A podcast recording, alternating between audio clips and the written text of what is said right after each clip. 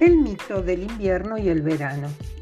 Hace mucho tiempo, cuando la Tierra llevaba poco tiempo de haber sido creada y el clima era siempre igual a lo largo del año, existían dos personas que se amaban con intensidad. Sus nombres eran Talión y Jocelyn y se habían enamorado el uno del otro apenas se habían visto.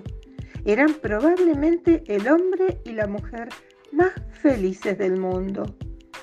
Todos los días amanecían juntos, daban largas caminatas en las afueras y se dedicaban palabras cariñosas.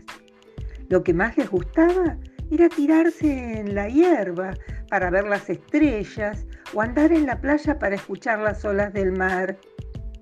Sin embargo, los dioses, celosos de que fueran felices con su amor, no soportaban mirarlo. Sentían envidia, pues ellos, a pesar de todo su poder y sus privilegios, nunca serían capaces de experimentar un sentimiento tan puro. Así que poco después decidieron ponerse todos de acuerdo para conjurar una forma de separar a la feliz pareja. Ya no aguanto más verlos así, decía uno, todo el tiempo recordándonos lo que nosotros no tenemos. Si tan solo hubiera una manera de apartarlos el uno del otro para siempre, habló otro. Lo tengo, dijo uno más. Sé la manera en la que nunca más podrán verse.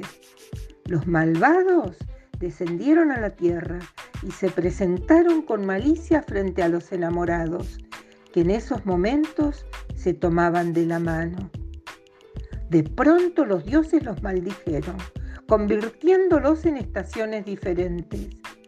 A Talión le tocó ser el invierno, frío y silencioso, que cubriría el mundo de blanco al fin del año.